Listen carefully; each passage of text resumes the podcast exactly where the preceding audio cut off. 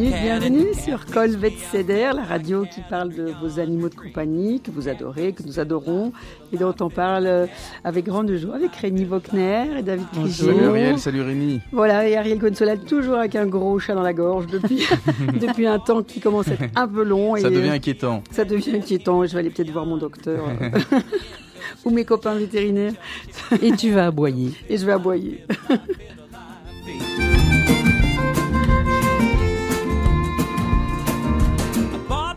On se retrouve toujours sur euh, les, notre site internet www.radiojudaïca.be et sur euh, les sites de téléchargement comme Spotify et euh, en, en podcast émission Col Vet Ceder.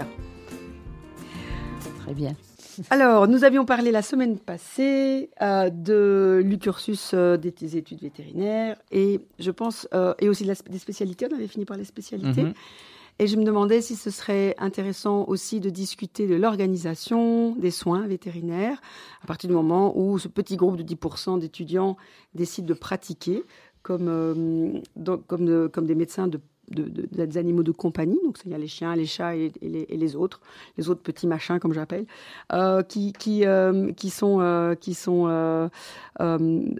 donc qui ont besoin de soins bien sûr et de, de soins préventifs et de soins et de soins d'urgence comme, comme dans comme dans toute médecine qu'on pratique et donc c'était important de se dire que on peut trouver donc en milieu citadin comme en milieu rural dans les petites villes soit des des pratiques privées euh, qui sont tenues par un, deux, voire trois vétérinaires, donc des relativement petites structures euh, qui s'occupent surtout de la médecine préventive et des soins de, première ligne, ce qu'on appelle, euh, c'est-à-dire la stérilisation, les vaccins, les, petites opérations, les, premiers diagnostics, les, hospitalisations sur, sur des déshydratations, sur des fièvres, sur, enfin, sur toutes sortes de, de bobos relativement gérables et de théoriquement voilà de courte durée qui, qui ont un bon pronostic si on les prend bien si on les cadre bien dès le départ et qu'on les traite bien et, et, et point. À côté de ça il existe des structures plus larges qui sont euh, des cliniques et ces cliniques peuvent rester privées. Euh, il y en a il y en a deux à Bruxelles trois à Bruxelles je pense. Euh, il y en a beaucoup plus en Flandre. Ces cliniques peuvent être donc tenues par un groupe de vétérinaires qui, qui alors ils profitent d'être plusieurs pour avoir déjà un, turnover qui, rend leur vie plus, euh, plus, euh, plus décente. Et alors, euh, il, y a donc ces groupes qui sont privés avec des assistantes et tout ça, mais il y a aussi, depuis peu en Belgique, l'arrivée de corporates, ce sont des sociétés qui ne sont pas vétérinaires, qui rachètent des cliniques vétérinaires pour cadrer leur, leur comment on dirait ça, euh, leur recrutement, pour cadrer. Mais il crée un réseau en fait. hein. Voilà. Il crée un réseau de cliniques euh, européens, hein. D'abord, d'abord national. hein. national Donc, et puis ça. européens, mais c'est- des groupes qui sont viennent. des euh, sociétés d'investissement, essentiellement. Euh, oui, en fait, en fait, en, en dehors du fait de ce qu'ils font eux, ce qu'il faut comprendre, c'est qu'ils ils, ils rachètent plusieurs euh, cliniques et ils profitent de, de- de- du groupe pour mutualiser des achats, pour réduire les coûts et pour euh, faciliter le travail des gestionnaires de ces cliniques, c'est-à-dire s'occuper de l'organisation du recrutement, l'organisation euh, de, de, de, De renouvellement de matériel, voilà, des, des problèmes de, technique. technique et de, de, de- voilà de, de, de vie de ces, de ces cliniques, euh, avec bon l'avantage que ça, ça, ça facilite les- les- la vie des propriétaires, mais, mais ça et, et des gens qui y travaillent. Mais ça veut dire aussi euh, toutes les contraintes qui, s'impliquent avec, avec les sociétés, c'est-à-dire les réunions, euh, euh, les, les, les, les, les grandes idées de décision, euh, les budgets, oui, non. euh, S'il faut changer un truc, il faut. euh, bah, on il est, faut- on est ouais. plus son propre patron, c'est surtout ça. hein. Ah oui, non, c'est complètement différent. On, on devient, les vétérinaires, là, sont, sont, des, sont des employés, mais avec donc des, des avantages sociaux comme des employés, et mais aussi, aussi une vie plus, plus cool parce que parce qu'on a des horaires, on a, on a un cadre social. On, on- voilà, on a beau aimer son métier et être dévoué corps et âme, quoi. C'est plus trop l'idée des jeunes maintenant, je pense. Non. Euh, et non, non, pas vraiment. Et donc, donc on, on, on, euh, on- on- on a, on a ce, ce recrutement qui permet de, de répartir le temps de travail, de mieux organiser. Et puis aussi, alors ils appliquent des, des, des méthodologies euh, dans, dans, toutes les, dans tous les actes euh, ce qui veut dire que il y, a, des contraintes d'hygiène, des contraintes de, de, pratique, de pharmacologie, de, donc il y a un certain niveau de, de travail qui fait qu'on est sûr d'avoir un certain niveau de soins aussi. Et qu'ils ont la chance d'avoir de pouvoir faire des investissements importants et donc de mettre en pratique des euh, des euh, euh, spécial, enfin je veux dire une, médecine plus un peu plus avancée, un peu plus évoluée, il me semble.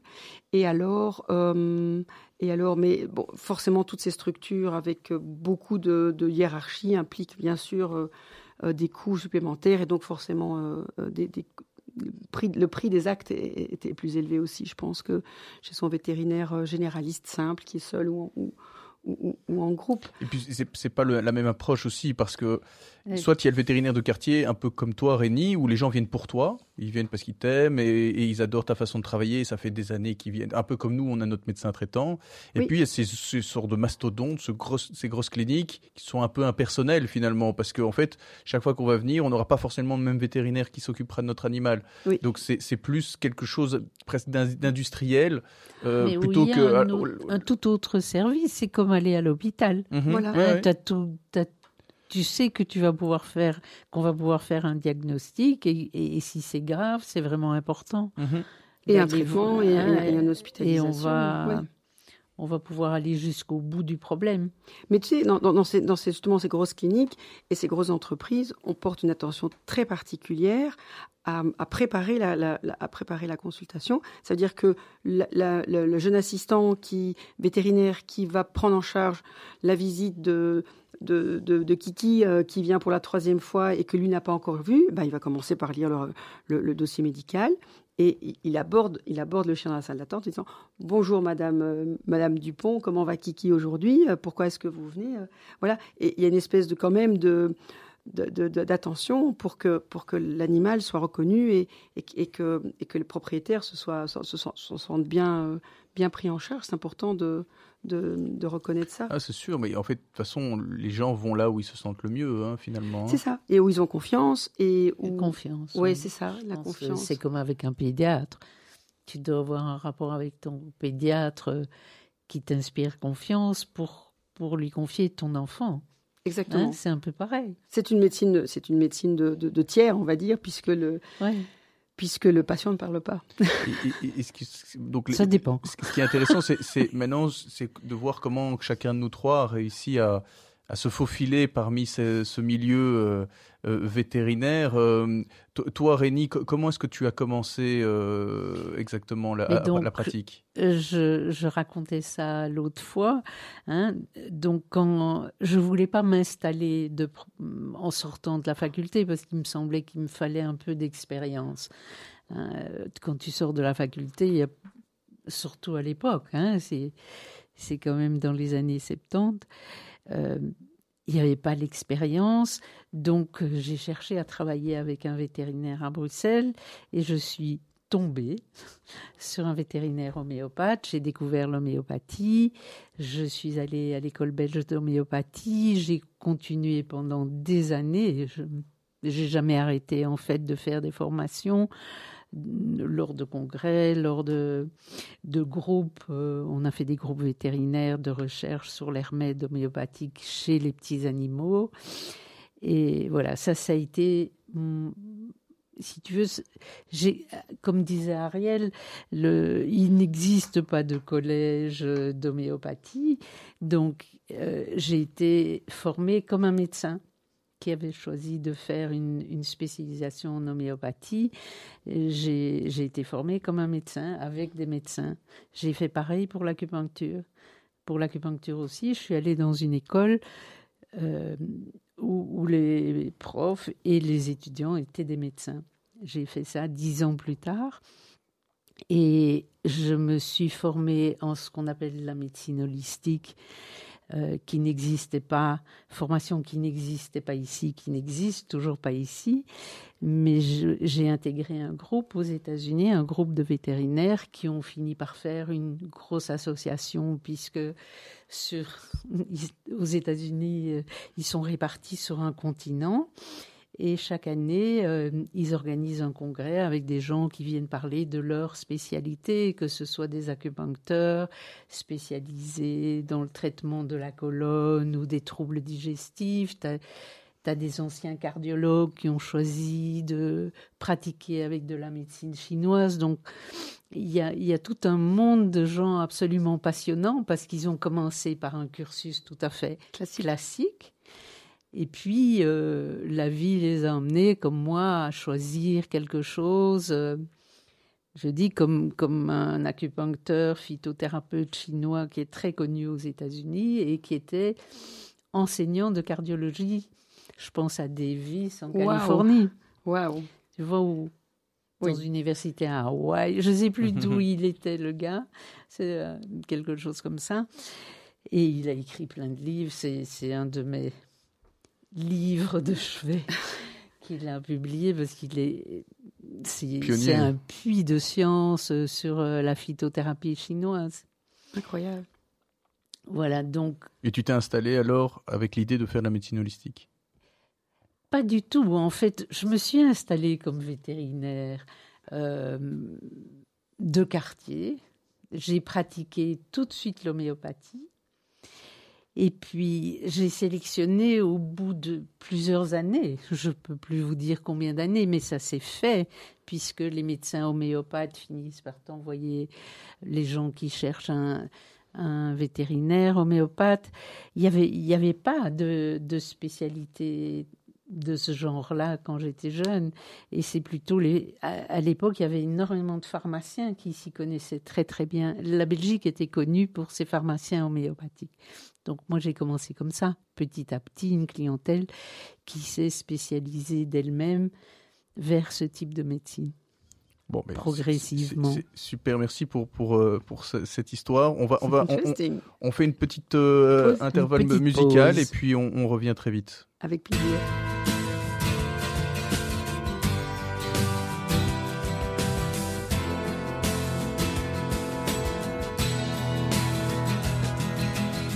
C'est un beau roman, c'est une belle histoire, c'est une romance d'aujourd'hui. Il rentrait chez lui là-haut elle descendait dans le midi, le midi, ils se sont trouvés au bord du chemin sur l'autoroute des vacances. C'était sans doute un jour de chance. Ils avaient le ciel à portée de main. Un cadeau de la Providence. Alors pourquoi penser au lendemain?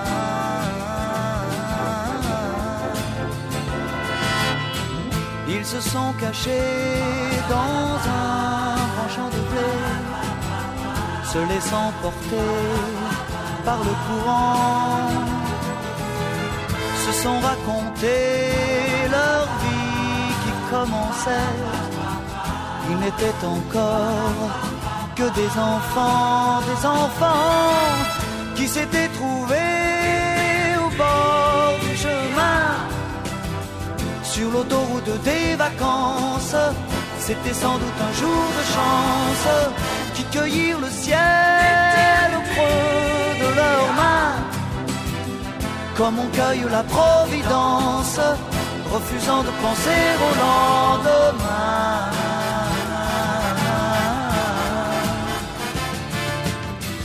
C'est un beau roman, c'est une belle histoire, c'est une romance d'aujourd'hui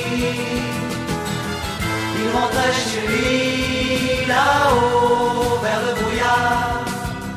Elle descendait dans le midi, le midi. Ils se sont quittés au bord du matin sur l'autoroute des vacances. C'était fini le jour de chance.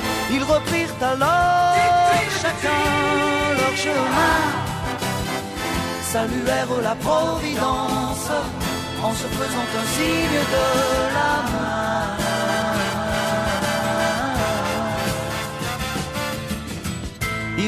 chez lui, là-haut, vers le brouillard.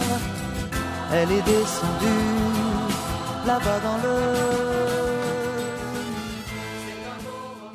Waouh, cette, cette, musique euh, m'emporte toujours.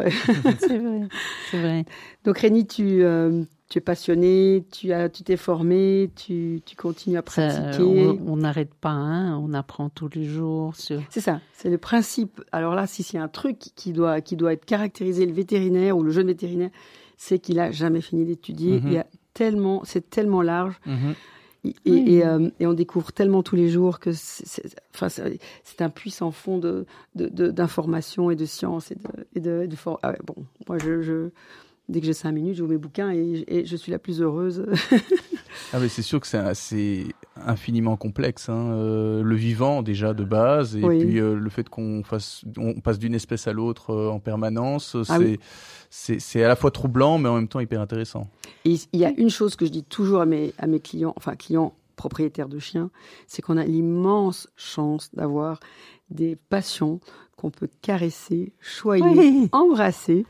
Euh, c'est une chance énorme par rapport au médecin. Hein, je dis toujours, vous voyez votre médecin embrasser votre grand-mère, ça va pas du tout.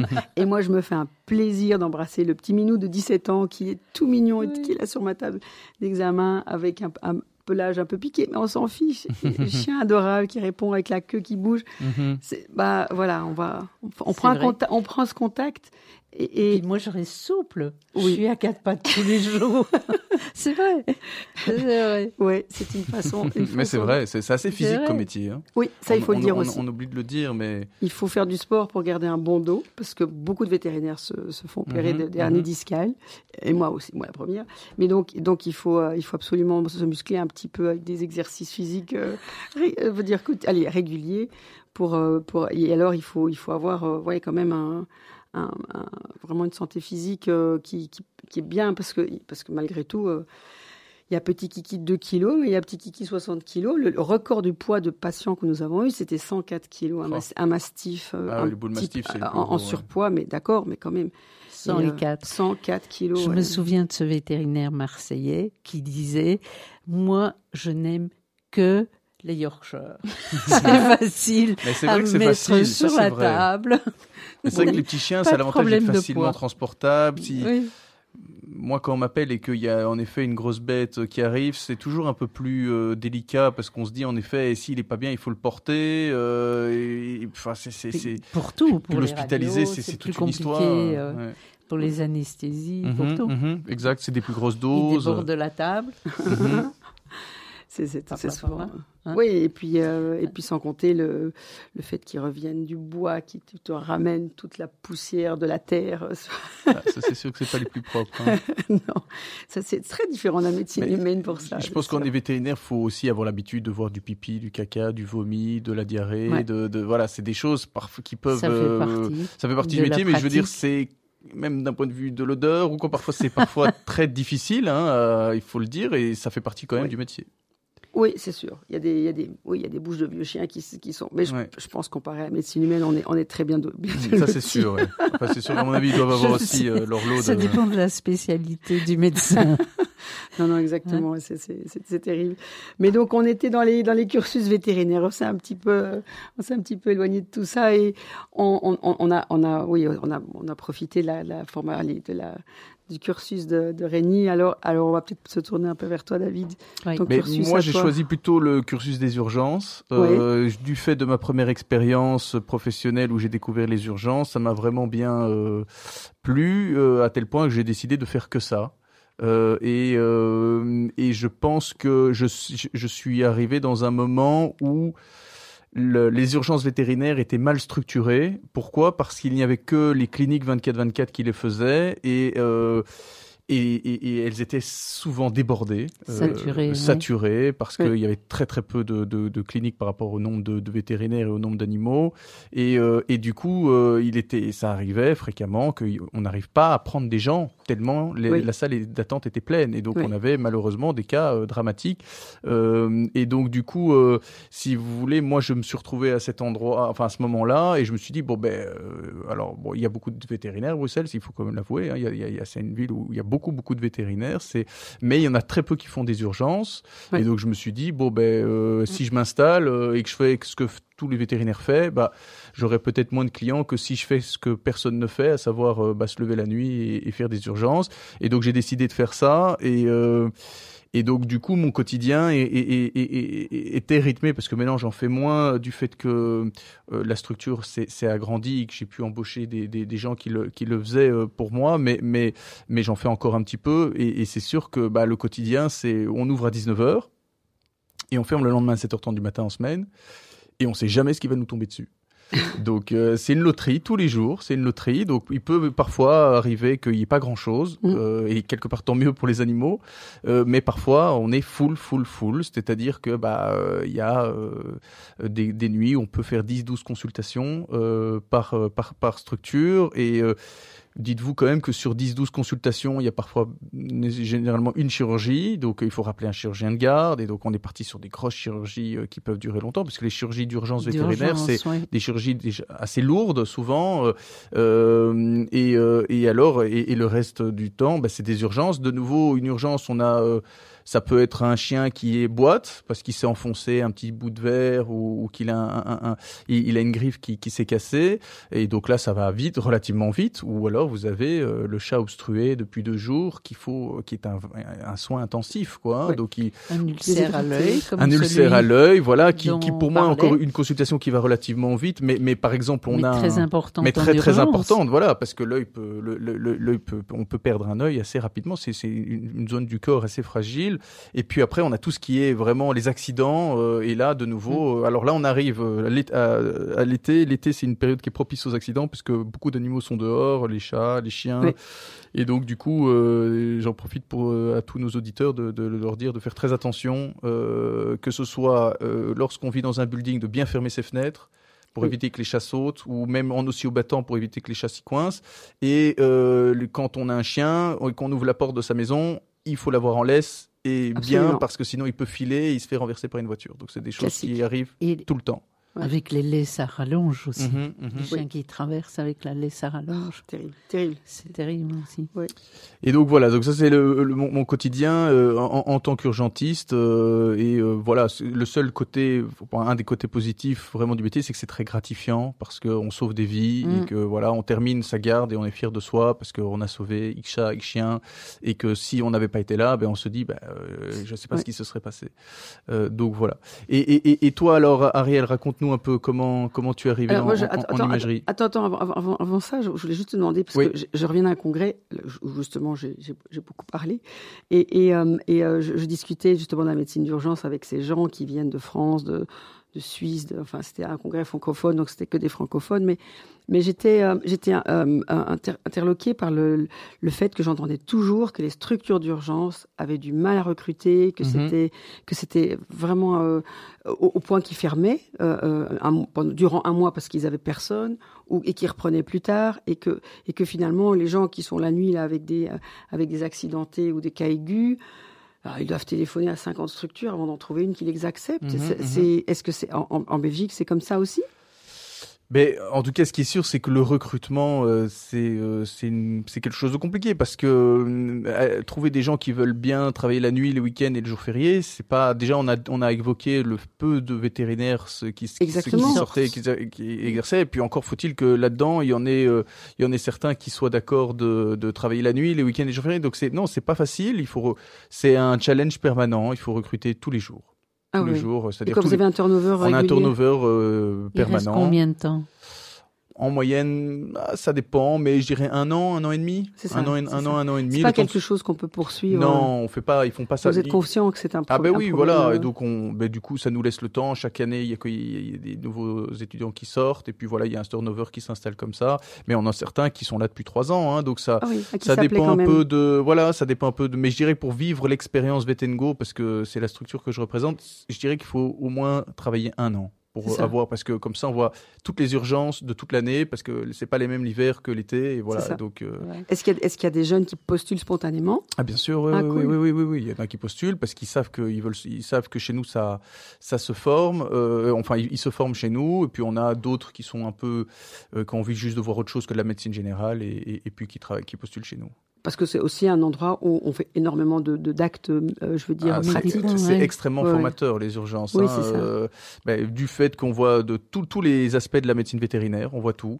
euh, ce que de, de, de, de, la dermato, on voit de la cardio, de la, de la neuro, euh, du digestif énormément parce que c'est un, un, un, motif principal de, de, consultation, de l'urinaire, et donc du coup, l'orthopédie, bah, tout, tout, tout. Donc pour quand on est un jeune vétérinaire et qu'on veut se former, bah, rien de tel que les urgences parce qu'on a un an, on, on, on, voit tous les aspects de la médecine vétérinaire. C'est ça, quand on, quand on sort de là et qu'on commence une pratique, euh, bah, bah, je veux dire, plus, euh, plus simple, même pratique de on tous les jours. On est vite formé. On est moins stressé sur les cas d'urgence, on sait quoi, on sait comment réagir. Ah ben, comme j'aime bien l'expliquer à tous les jeunes qui, qui, postulent chez nous, si on arrive à, à, gérer de A à Z une torsion d'estomac, après ouais. on, sort de là, on sait faire des vaccins, on sait, on sait, ah oui, on, sait, on sait soigner un coryza, euh, voilà, c'est, euh, oui, c'est qui peut le plus peut le moins, quoi. C'est un peu, c'est un peu ça la logique. Mais c'est merveilleux que Vetengo existe hein, pour le vétérinaire. Mais oui, parce que c'est un, un, support fantastique. C'est un stress, hein. un stress pour les propriétaires d'appeler une, une, structure d'urgence qui veulent bien les prendre.